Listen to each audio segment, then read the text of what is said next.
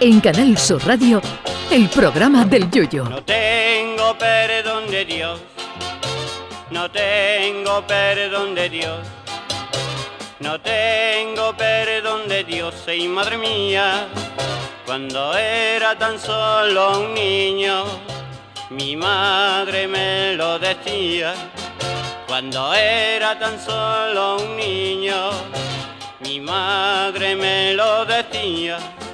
Que hay gente con la cara más dura que el cemento lo sabemos todos, pero hay personas que llevan eso hasta el infinito y más allá, que dirían en Toy Story. Resulta que hay una gallega que vive en un pueblo de Pontevedra que se ha colado en una notaría y ha conseguido salir de allí, no me pregunten cómo lo ha hecho, con un papel que la acredita como dueña del sol. Así, como lo oyen. La señora dice que como en unos 5.000 millones de años nadie ha reclamado la propiedad del sol, pues ha llegado ella y lo ha hecho. Y lo más grande es que la gallega quiere cobrarle a todo ser humano un impuesto por disfrutar del sol, que para eso es suyo. Hombre, imaginamos que uno de Edimburgo pagará mucho menos que uno de Écija o de Córdoba, porque en Escocia la fábrica de crema Nivea y la de Rayman cerraron hace muchos años porque vendían menos que Campofrío en Arabia Saudita. Pero para que nadie la acuse de querer hacer negocio, la gallega dice que cedería el 50% de los recaudados eh, por ese impuesto del sol a los presupuestos generales del Estado. Otro 20% iría para financiar las pensiones mínimas, un 10% para investigación y sanidad y el 10% restante para ella. Hombre, si consigue cobrarle a todo humano por el uso del sol, y el 10% recae sobre las pensiones, un pensionista que ahora cobre 400 euros se puede poner al nivel de Amancio Ortega en dos veranos.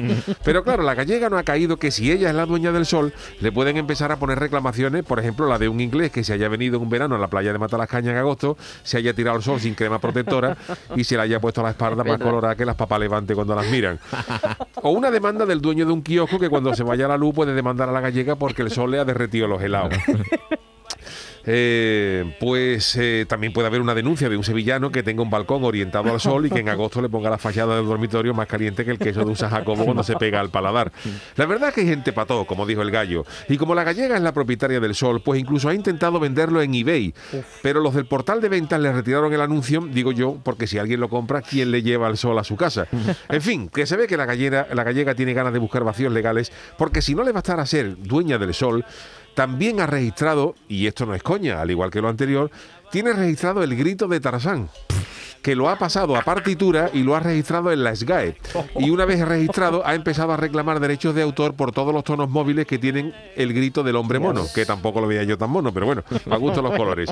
No me extrañaría que la gallega incluso le quiera embargar a la monachita media docena de plátano que se ganó por su participación en las películas de Tarzán. Pero bueno, ya un le ha dicho a la gallega que tararí que te vi y que el famoso grito no va a cobrar ni un duro. Pero por si acaso, disfruten del sol mientras sea gratis, que como esto salga adelante, de cobrar un canon por usarlo y ceder el 50% a los presupuestos generales del Estado, mañana mismo se lleva Pedro Sánchez a Moncloa a Vigo y cambia el hino de España por una muñeira. Lo que yo te diga. Canal Sur Radio. Llévame contigo a la orilla del río. El programa del Yoyo.